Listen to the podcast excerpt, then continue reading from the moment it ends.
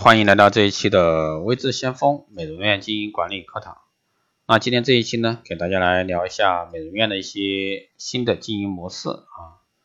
那据不完全统计呢，目前我国的美容机构已过百万，那从业人员呢几百万。面对巨大的一个市场和这个激烈的竞争，美容院的经营者呢必须时时刻刻为自己充电，把握未来的一些发展趋势，导入呢新的一些经营理念和经营方式。推出新的一个服务项目以吸引顾客啊，唯有如此呢，才不至于在这个激烈的市场竞争中被淘汰出局。美容院呢，作为这个最直接面向消费者的一个载体，正感受消费者不断变化的需诉求，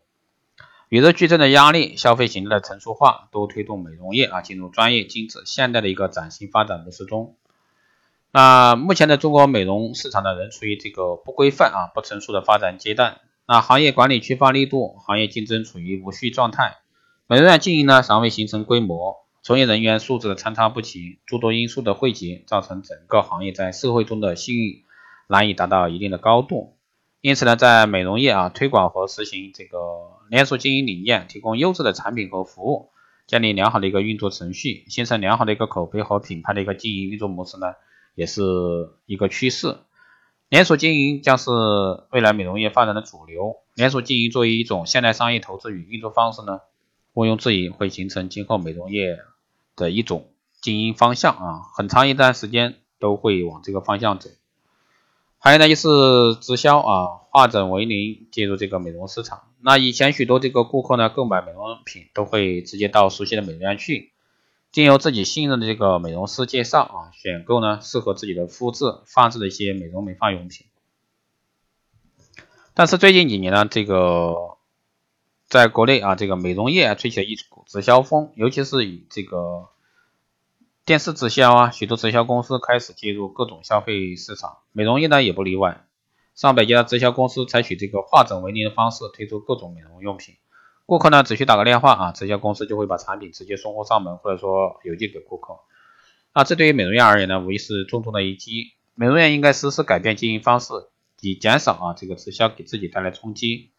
专业性的市场细分，让专业店啊初具规模。美容院的这个概念啊，已经产生丰富的外延，美体美甲这些项目呢，都是越来越精细化，各种配套设施呢层出不穷，这也给各类服务啊的。专门店创造一个市场和空间，各类美甲店啊、美体中心从脸部护理中剥离出来，包括产后修复呀、男士美容啊，那市场的细分也不能忽视啊，消费对象的一个细分，专为男性啊和老年人设计的美容产品也开始在市场上啊显山露水。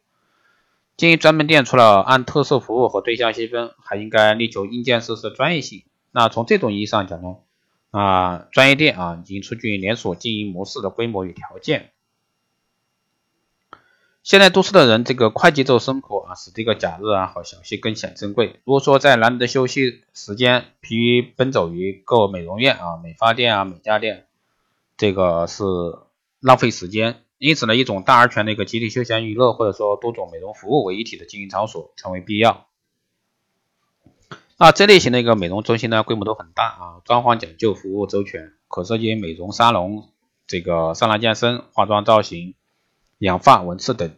多方面的一个个性化服务项目。此类经营方式的一个美容院呢，管理要求极为细微，最好呢实行这个会员制。那整合呢已经被销售啊商们使用了许多年，但直到今天呢，它才作为对企业啊进行整体表现的一个推动力。那被企业经营者所采用，那实施整合服务，首先是应该整合各有服务设施，让顾客呢上门一次啊就能满足各种需求，方便呢又省时，这个符合啊现代人高效快捷的一个消费需求。美容院呢应该开设有这些比较健全的啊这个服务机构，当然这类投入呢是